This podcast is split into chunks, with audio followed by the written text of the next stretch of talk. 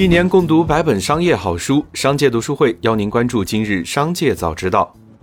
今天是九月十八日，主播小张邀您关注今日新闻。首先，让我们来看今日聚焦。十七日，亚马逊全球副总裁戴劲斐表示，此次封号事件并不是针对中国，其他国家的商家都有涉及。在过去的五个月里，亚马逊关闭了约六百个中国品牌的销售权限，其中涉及这些品牌的约三千个卖家账号。这些账号均有多次反复滥用评论行为。亚马逊表示，被冻结的资金主要用于处理潜在客户的退货退款需求，相关卖家在九十天内可以通过申诉的方式取回被冻结资金。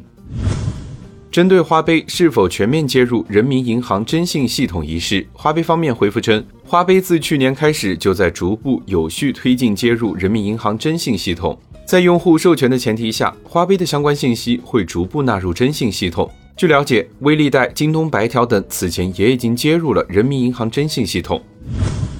接着，让我们来关注企业动态。十七日发布的《北京证券交易所投资者适当性管理办法》显示。北交所开市后，个人投资者准入门槛为开通交易权限前二十日日均证券资产五十万元，同时具备两年以上证券投资经验。近日，许家印的好朋友香港富商刘銮雄以每股三点五八港元的均价减持中国恒大两千四百四十三点六万股。持股比例由百分之八点九六降至百分之七点九六。此前，刘銮雄还以每股四点四八港元的均价减持了六百三十一点二万股，两次减持恒大合计约三千万股，套现一点一六亿港元。由于深陷流动性危机，中国恒大今年以来股价已跌去八成，华人置业账面产生大额浮亏。九月十七日，腾讯发布声明称，调整外链内容规范管理，新措施将分阶段、分步骤实施。第一阶段将于九月十七日起开始执行，具体包括在确保信息安全的前提下，用户升级最新版本微信后，可以在一对一聊天场景中访问外部链接。日前，中国证监会披露华晨集团五宗罪，华晨集团涉嫌多项违法行为，被罚五千三百六十万元。根据决定书，华晨集团存在以下违法事实：一是华晨集团披露的二零一七年、二零一八年年度报告存在虚假记载。二是华晨集团以虚假申报文件骗取公开发行公司债券核准；三是华晨集团非公开发行公司债券披露的文件虚假记载；四是华晨集团银行间债券市场信息披露违法；五是华晨集团未按规定及时披露相关信息。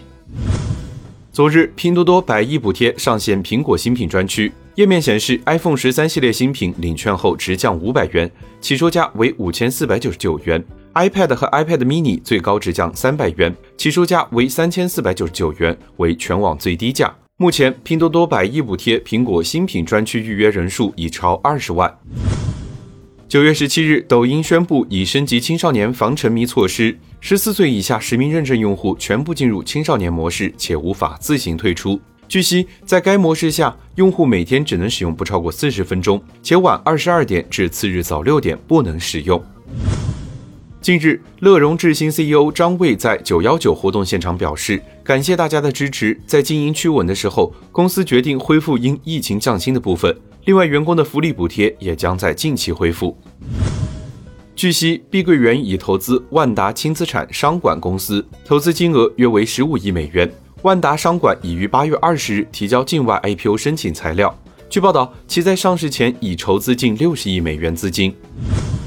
目前正处于重组过程中的 ST 安信风波不断，因无力偿债被债权人中国信托业保障基金申请法院强制执行，持有的百分之三十二点九八大同保险销售服务有限公司股权被拍卖，评估价和起拍价为十一点零四亿元。安信信托持有的大同保险股权出则为人民币四千九百七十八点一三万元。据报道，此前有玩家多次投诉《哈利波特魔法觉醒》手游中的一百四十八元金钻豪华礼盒存在虚假宣传、诱导消费的情况。今日，《哈利波特魔法觉醒》手游公告称，游戏内确实存在表述不够清晰的问题，让部分巫师产生了误解。对此，工作室感到非常抱歉，并优化该界面。官方还表示，将对购买礼盒的玩家进行全体补偿。接着，让我们来关注产业消息。临近双节假期，昨日 A 股大幅下挫，基金大跌话题甚至冲上了热搜第一。随后有基民发明了一个词“星辰大海”，寓意自己上班搬砖的辛苦工资和基金账户的亏损相比，仿佛石沉大海。近日，基金市场还传出一个大消息，即多次被诟病的基金风格漂移问题引起了监管的关注。有基金公司人士表示，它可能不叫风格漂移，而是合同违约，这个性质就比较严重了。中央第五生态环境保护督察组督查四川发现，眉山市在集中式引水水源地黑龙滩水库周边违法开发房地产项目，违规建楼近一千一百栋，用地超三千亩，严重挤占黑龙滩水库生态空间，严重破坏水源地生态环境，威胁人民群众的饮水安全。智联招聘数据显示，百分之二十七点六的九五后，百分之三十点八的零零后，对于工作的态度是追求理想，完成自我实现。与 Z 时代相比，七五后、八五后追求理想者占比更高，有百分之二点二的九五后和百分之三点四的零零后常态化摸鱼，而七五后和八五后常态化摸鱼的比例仅为百分之一点七和百分之一点八，只有约三成 Z 时代员工每天工作超过九小时。占比低于九五前群体。以上就是今天商界早知道的全部内容，感谢收听，明日再会。